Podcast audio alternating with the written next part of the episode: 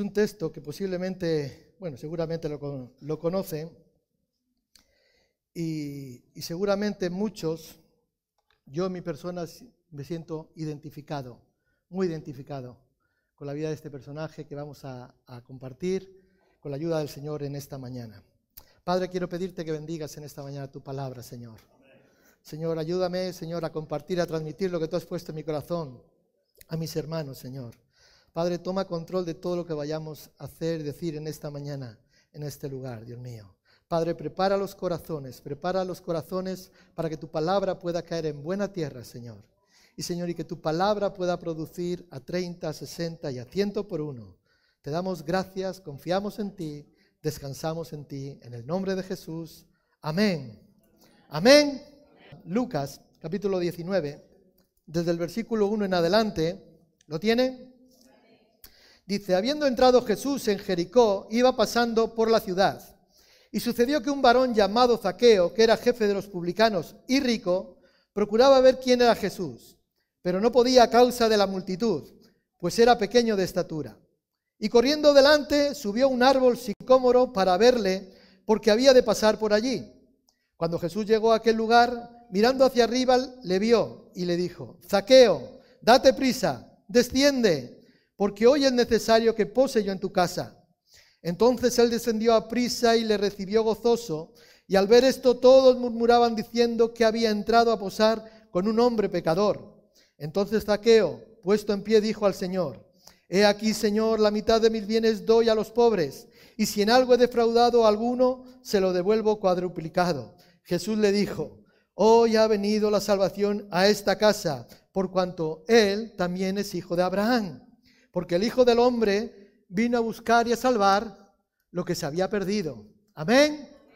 Que el Señor bendiga su palabra. ¿Quién era Zaqueo? ¿Quién era este, este personaje, Zaqueo?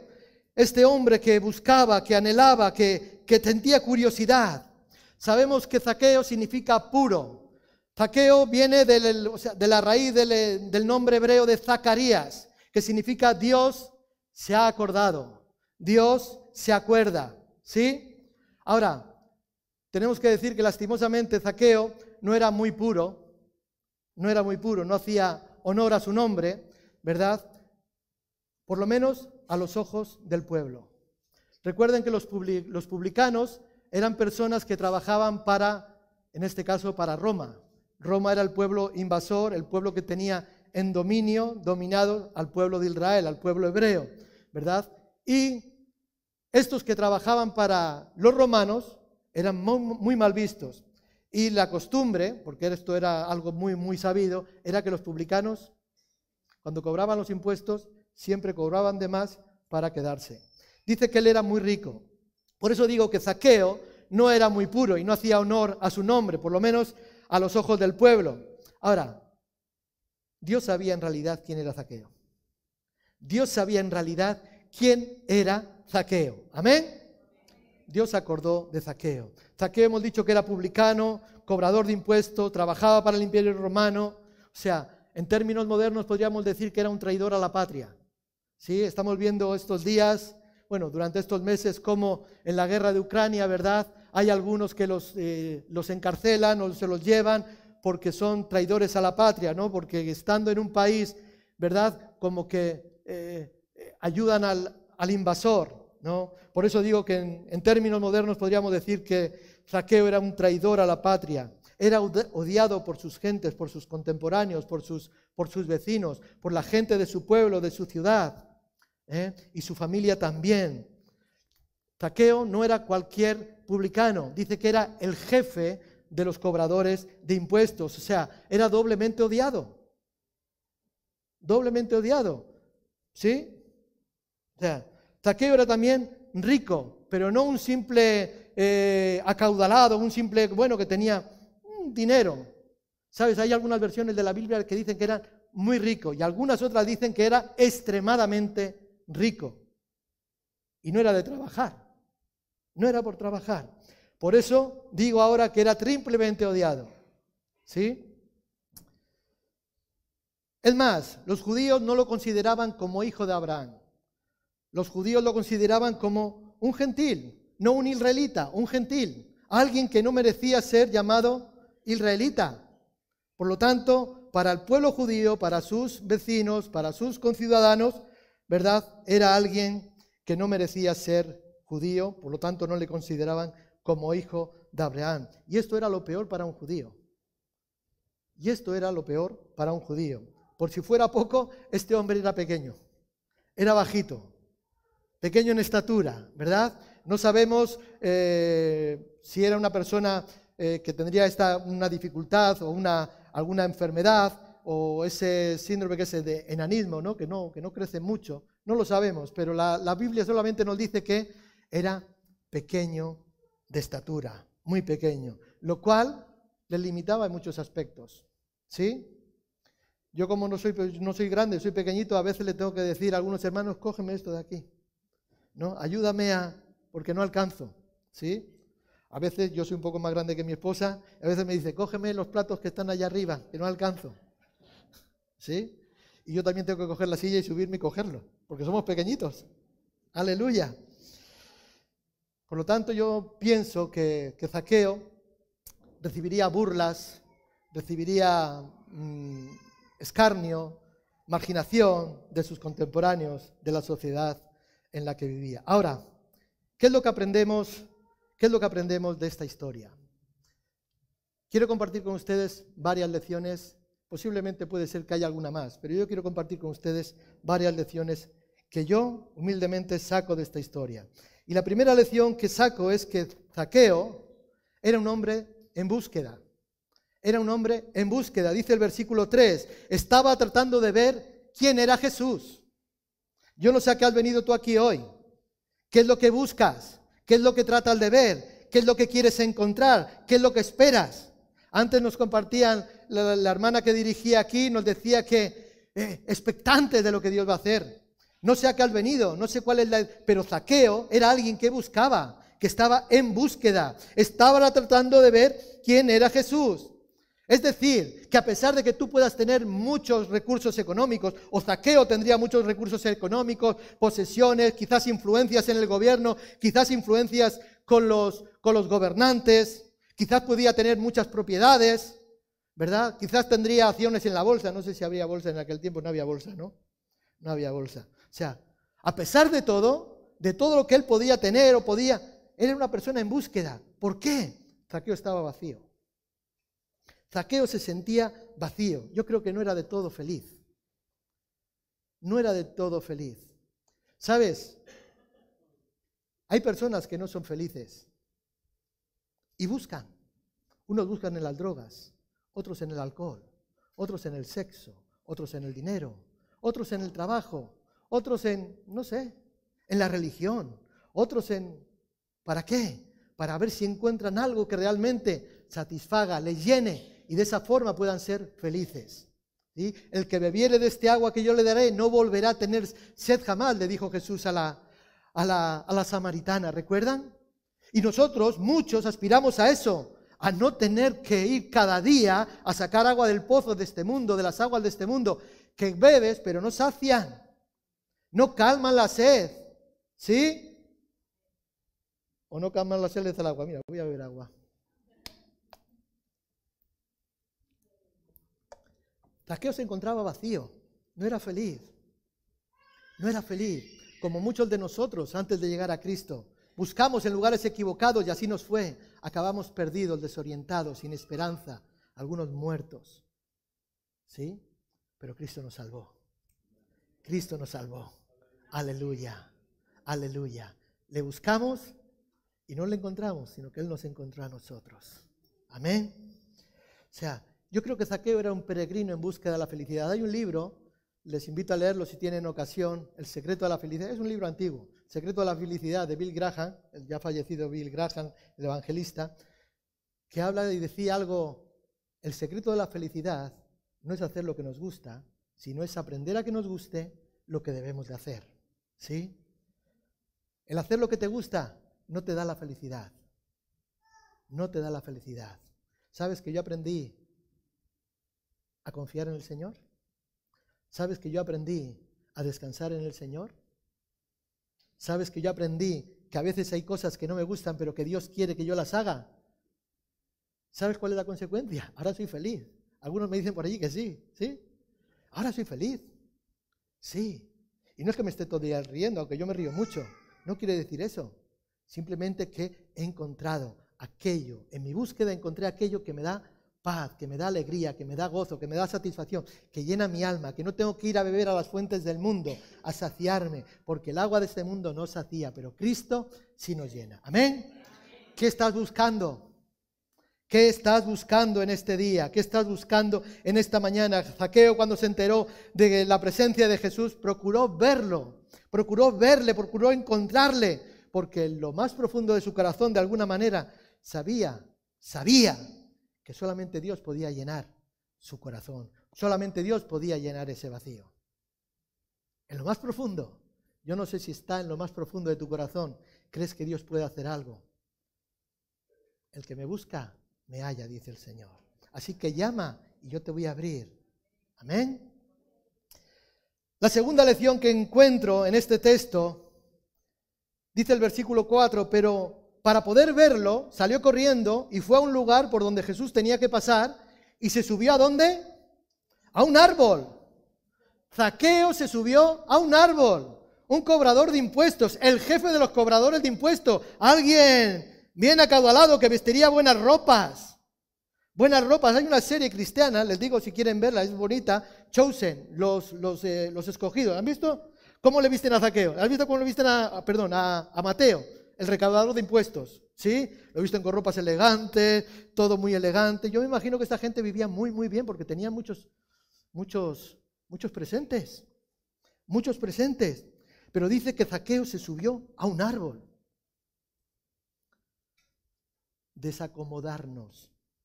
O como dicen ahora los modernos, salir de la zona de confort. Sal de tu zona de confort. Zaqueo salió de su lugar cómodo. A Zaqueo no le importó la reputación, a Zaqueo no le importó lo que podían pensar. Ya sabe que todo el mundo pensaba mal de él. Pero ¿quién se sube a un árbol?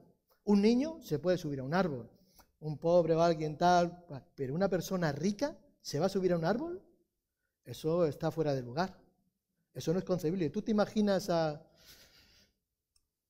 al príncipe, no iba a decir el príncipe Felipe, ahora ya el rey, el rey Felipe, ¿sí? ¿Te imaginas subiendo a un árbol? Yo no.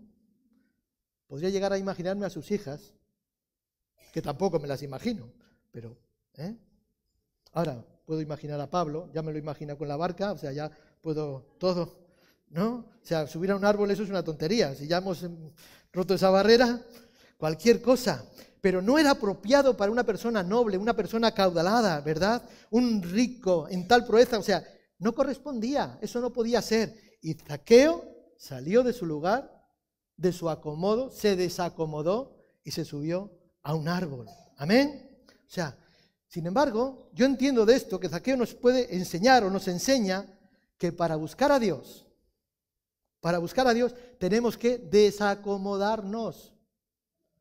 Para buscar a Dios tienes que salir de tu lugar, ¿cómo es? De confort, de tu sofá, de tu cheslón.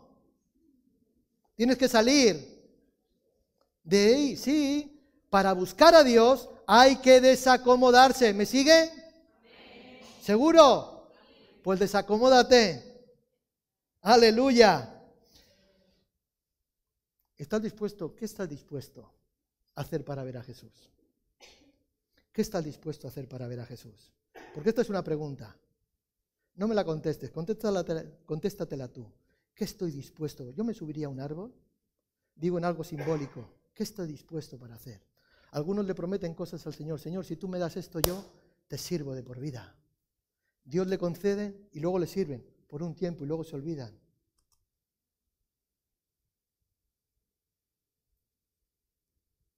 ¿Qué estamos dispuestos a hacer para ver a Jesús? O sea, porque no es Él el que tiene que hacer el esfuerzo, somos nosotros los que tenemos que hacer el esfuerzo de acercarnos, de salir de nuestro lugar.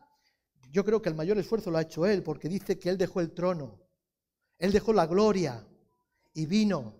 Él salió de su lugar, Él se hizo hombre, se humilló hasta lo sumo, haciéndose como tú y como yo, viles pecadores, aunque Él sin pecado, estando en la condición, se humilló, Salió de su lugar. Ahora, no es Él el que tiene que salir.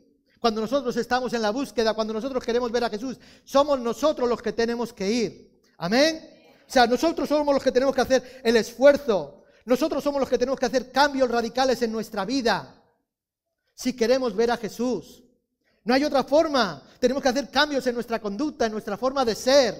Cambiar nuestro temperamento. Bueno, el temperamento está intrínseco en nosotros, pero podemos modificar o por lo menos ayudar a que no nos lleve por la calle de la amargura en ocasiones.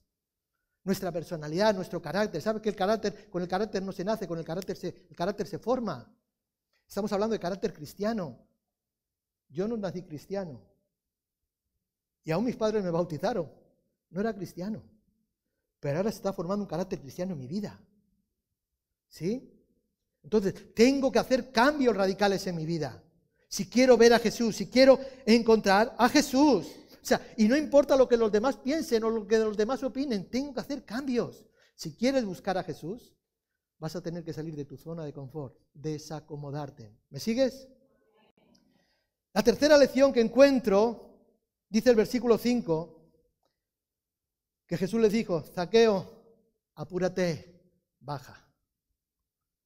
Apúrate, baja. Zaqueo debía de bajar del árbol. ¿En qué árbol está subido? ¿En qué árbol está subido? ¿En qué árbol está subido? Zaqueo tenía que bajar del árbol. Zaqueo, baja, porque hoy es necesario que yo poste en tu casa, que yo more contigo, que yo quiero tener un tiempo contigo. Si no me invitas a comer no pasa nada, pero yo voy a estar contigo, quiero estar, así que baja del árbol. La tercera lección que yo aprendo aquí, o enseñanza, es que hay que humillarse. Hay que humillarse. O sea, y me gusta que Jesús lo llama por su nombre. No le dice, eh, tú, el pequeñito que estás en el árbol, baja. No, Jesús conocía a Zaqueo. Jesús sabía quién era. Jesús te conoce a ti, sabe quién eres y te conoce por tu nombre no por lo que la gente dice que tú eres. ¿Recuerdan a Jacob? Antes creo que compartían aquí, ¿sí? Estaba, Laura compartía el pasaje, cuando Jacob luchó con el ángel. ¿Recuerdan? Jacob luchó con el ángel por una gran vez, el cantito aquel que se cantaba. No, luchaba. ¿Pero qué dice? ¿Qué dice? Luchó hasta el alba. Y ahí Dios le cambió el nombre. ¿Por qué? Jacob, usurpador. Lo que el mundo dice que tú eres yo te digo que tú eres Israel, príncipe, lo que yo digo que soy. Es importante lo que Dios piense de nosotros. Zaqueo, Jesús le llamó a Zaqueo por su nombre. Mis ovejas oyen mi voz y me siguen. El portero le abre la puerta y las ovejas oyen su voz y las llama por su nombre. Amén. Javi, sígueme. Sígueme. Lisbeth, sígueme. Sígueme. Ana, sígueme. Sígueme, Heraldo, sígueme. Aleluya. Jesús llamó a Zaqueo por su nombre. Y esto nos enseña que por más rico que seamos, por más posesiones que tengamos, por más de lo que nos podamos creer, por más influencia o influencia que podamos tener sobre otros o, o sobre, no sé, por más importantes que nos creamos ser, somos nosotros los que debemos de bajar.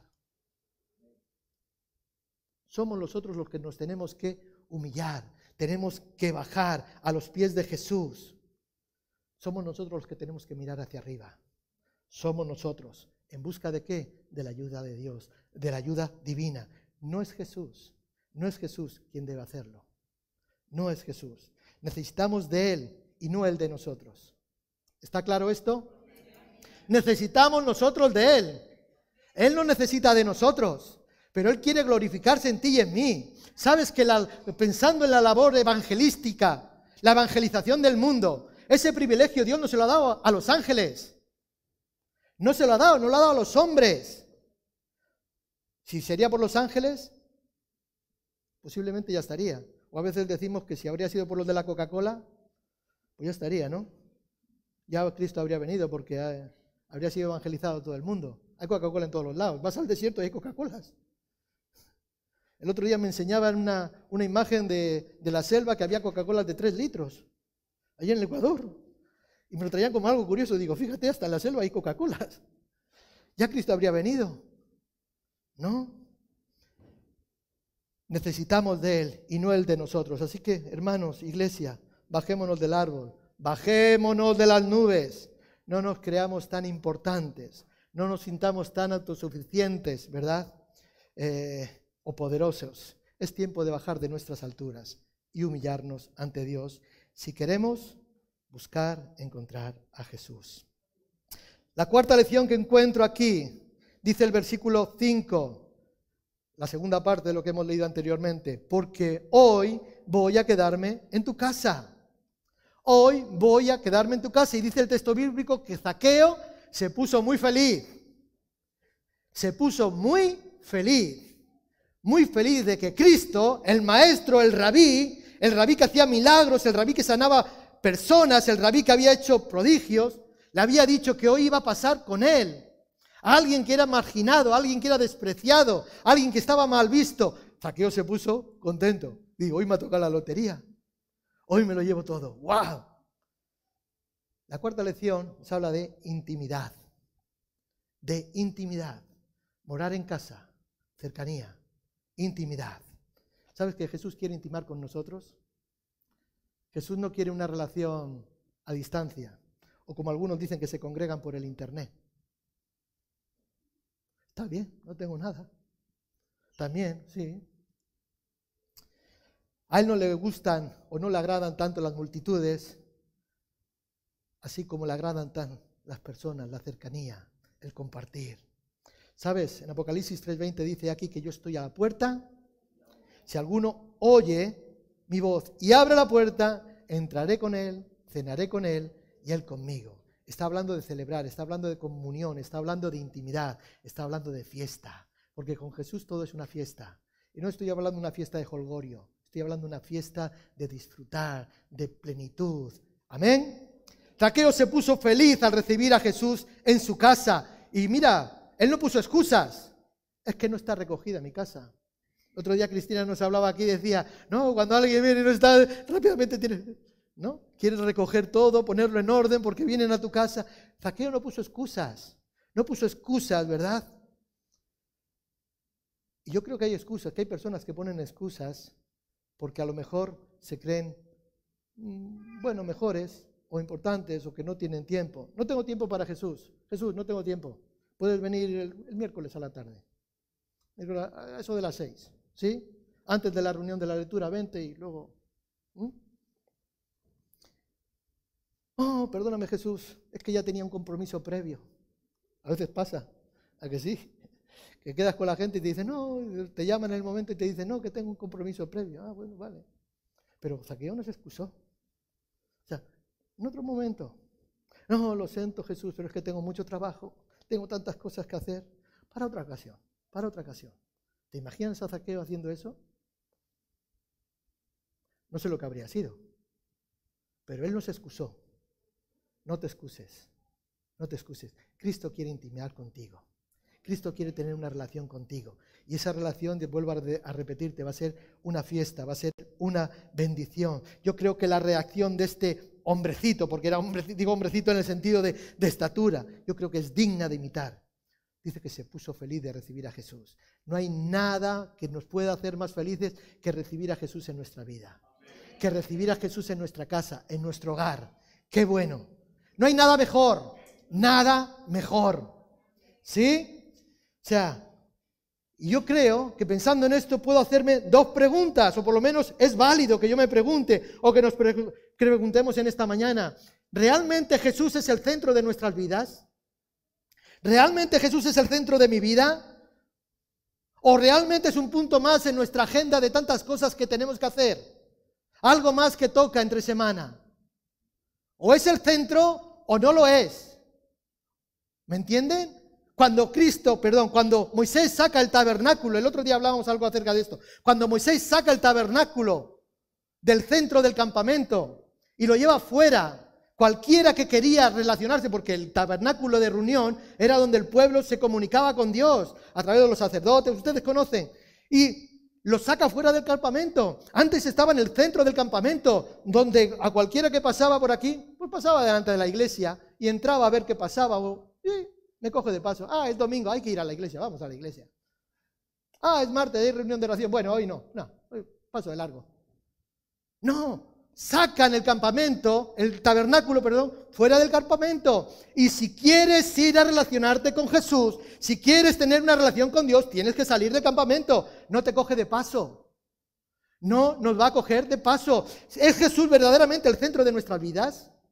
¿Es lo más importante de nuestras vidas? ¿O es algo más en nuestra agenda? ¿Qué es? ¿Qué es?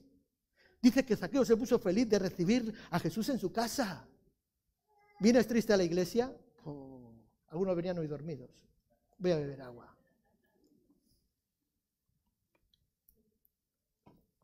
¿Es Jesús mi, mi felicidad? ¿Es Jesús mi felicidad? ¿Eres feliz? ¿O buscas la felicidad en otros lugares? ¿Sí? El dinero, la posición.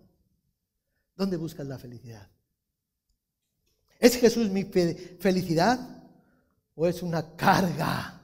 Es una carga que tengo que evitar a toda costa. No, ya viene el pastor, me va a decir que me encargue de esto, no quiero. Y se va. No, yo no voy a ir porque mira, va a venir Cristina, me va a decir que tengo que cantar el jueves, el domingo y todo, todo, todo. No, voy. Es una carga. ¿O es mi felicidad? Yo puedo decir hoy que es mi felicidad. Que encontré la felicidad en Cristo. Y espero que tú la hayas encontrado y que Cristo sea tu felicidad. Amén. Porque en Él estamos plenos. Lo quinto que encuentro, dice el versículo 8, dice, mira Señor, le dijo Zaqueo a Jesús, mira Señor, voy a dar a los pobres la mitad de lo que tengo, de lo que tengo. Dice, ¿y si he engañado a alguien? Si he engañado a alguien, dice, ¿qué dice? Le pagaré cuatro veces más. ¿Cuánto no habría robado este? ¡Wow! Le pagaré cuatro veces más. o sea, Zaqueo decide cambiar de vida. ¿Y qué es eso? Conversión. Ah, no lo ha puesto todavía. conversión. Eso es la conversión. Eso es la conversión. No es aceptar a Cristo. Es empezar a... O sea, que Cristo en tu vida empieza a provocar cambios, actitudes, cambios radicales. El que robaba, no robe más. Mentía, no mienta más. El que adulteraba, no adultere más. ¿Me entienden? Eso es un cambio. Eso es un cambio, un cambio radical. Y Zaqueo decidió cambiar de vida. De ladrón, ahora dador. y no era Robin Hood. No. De ladrón a dador. Eso es la conversión, iglesia. Eso es la conversión. Zaqueo eh, cambió de vida y decidió cambiar de vida. Y yo creo que cuando un hombre y una mujer genuinamente deciden buscar a Dios, seguir a Dios o buscan a Dios, y cuando Dios en su misericordia viene y les visita, visita a los hombres, nos visita a nosotros, ¿verdad? Yo creo que la vida de esas personas o de nosotros, cuando Cristo en su misericordia nos visita, ¿verdad? No somos los mismos. No pueden ser los mismos, no. Si tú me dices que has estado con Cristo, yo te digo, tú tienes que ser diferente. Tu vida no puede volver a ser igual, ni es igual. Yo doy gracias a Dios porque Cristo me cambió. Me habría perdido conocerles a ustedes. Yo sé que ustedes no se han perdido mucho por conocerme a mí, pero yo me habría perdido mucho por conocerle a ustedes, a Usue, fíjate, esta jovencita, me estoy asombrando. Qué bueno. O sea, Dios cambia, Dios transforma, Dios regenera las vidas. O sea, y siempre para bien, no para mal. Algunos dicen, no, es que tengo que buscar a Dios, pero uh, es que no voy a poder ir a bailar. Bueno, déjate de bailar, baila en la iglesia, algunos bailan en la iglesia. A veces Cristina nos anima aquí a danzar y no danzamos. Estamos ahí todos. Danza para el Señor, alégrate. No, es que no puedo fumar. ¿Para qué vas a fumar? Si Cristo está dentro, ¿te imaginas echándole el humo ahí? ¿Te imaginas? No, no fumes. No, es que, bueno, no voy a seguir porque si no. Dios a lo malo lo hace bueno. ¿Sí? Dios a lo malo lo hace bueno, al perdido lo rescata. Al perdido lo rescata, al pecador le perdona. Aleluya. ¿Cuántos han sido perdonados? Hemos sido perdonados. Y al que tiene una vida libertina, ¿verdad? Le hace caminar en santidad. En santidad. Por lo tanto, confiemos en el Señor, alegrémonos en Él. Tomemos la decisión de cambiar. Conviértete ya. Aleluya. Vemos una transformación total en la vida de Zaqueo. Él reconoce que ha hecho una, fortuna, que se ha enriquecido a causa de la explotación, a causa de la, de la humillación de otras personas, a causa del engaño. ¿Cuál fue el, ¿En qué consiste la conversión? En beneficiar a aquellos a los cuales les había humillado, robado, engañado, explotado, etcétera, etcétera. Eso se llama restitución. Eso se llama que me he convertido. Alguna vez creo que les he contado, Dios me dio la gracia de poder dar mi testimonio en la parroquia de mi barrio. Sí, allí, en mi barrio, en la parroquia católica. Estábamos, teníamos una, una campaña de venta de libros y solíamos ir por las parroquias de, los pueblos, de las ciudades, hablábamos con los, con los, sacerdotes, con los curas, si nos permitían en las puertas de las iglesias después pues, poder hacer eh, una venta de libros con el fin benéfico de la asociación en la que nosotros pertenecíamos. Y, bueno, nos concedió, basta que yo era de allí, me conocía, y bueno, nos abrieron todas las puertas y tal. Bueno, allí pusimos las mesas, tuvimos y al final eh, me permitió subir y explicar lo que íbamos a hacer y aproveché a dar mi testimonio. Les expliqué lo que íbamos a hacer en la venta y aproveché a dar mi testimonio, ¿no? Y allí estaba todo el barrio. Como usted, bueno, había más gente que aquí, pero así como ustedes aquí, todos mirando, toda la gente, la mayoría, el 95% me conocían, pero me conocían de antes.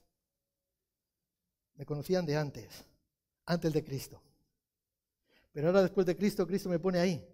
Digo, voy a, a explicar lo que vamos a hacer. Y ya el Señor, porque te pone en esas situaciones y, no puedes hacer otra cosa que compartir lo que Dios ha hecho en tu vida. Y le di testimonio. Y aproveché para pedir perdón a todos los que estaban allí. ¿Sí? Porque allí había gente a los cuales yo les había hecho daño. Quizás los había engañado. Quizás les habría humillado. Quizás les habría hecho alguna cosa no buena. ¿Sí? Pedí perdón a todos. A todos. Y aquello, bueno, aquello fue Ay, Señor. Oh, Jesús. Dios nos cambia. Dios nos cambia. En eso consiste la conversión. El que robaba, no robe más. No robe más. El adúltero, no adultere más. Y la última lección que saco de todo esto, de este texto, que vuelvo a repetir, quizás hay algunas más, dice el versículo 9, la salvación ha llegado a esta familia, a esta casa, porque este hombre ha mostrado ser verdaderamente un hijo de Abraham. Un hijo de Abraham. ¿Saben que sus contemporáneos no lo tenían como un hijo de Abraham? Lo tenían como un gentil, lo, tenían como un extranjero, como alguien que era lo que no valía. Pero Cristo viene y le dice, no, no, este también es hijo de Abraham. Este también es hijo de Abraham. Un marginado, como gentil, ¿verdad? Ahora de repente es reintegrado, unido, adoptado a la familia de Dios, a la familia de Dios, a la familia celestial. Y nosotros, que no éramos pueblo, que vivíamos marginados, apartados de Dios, Dios en su misericordia, porque creímos en Él, Él nos adoptó, porque a Él le plació.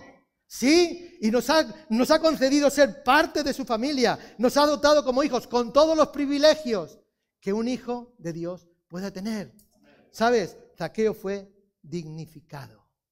Y la, sexta lección que yo saco es la dignificación. O sea, esto, esto no solamente nos enseña que Cristo es capaz, que solamente es capaz de redimir al pecador, de perdonar al pecador, de perdonar pecados, sino de dignificarlo. De dignificarlo. ¡Wow! Eso es superior. Eso es superior. Eso es superior. Así que no creas lo que te dice el diablo, que tú no vales. Algunos dicen, no valgo, no sé, siempre me han menospreciado.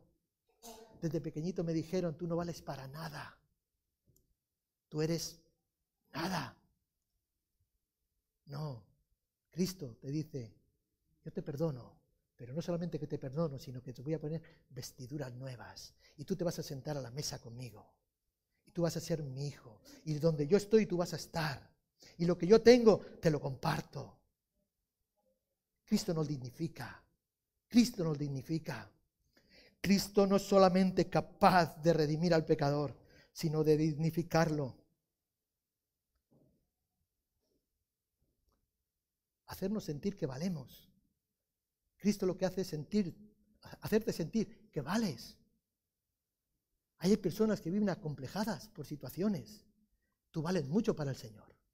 Tú vales mucho para Cristo. Y cuando Cristo nos dignifica, nos hace sentir que valemos, que le importamos a Dios. Quizás no le importamos a la gente, quizás no le importamos a nuestra familia, quizás no le importamos a no sé quién. Pero a Cristo le importamos y Él nos dignifica. Por tanto, o sea, confiemos en el Señor. Acerquémonos a Dios.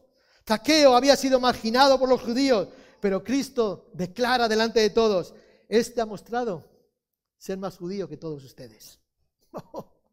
fíjate, fíjate, más judío que todos ustedes.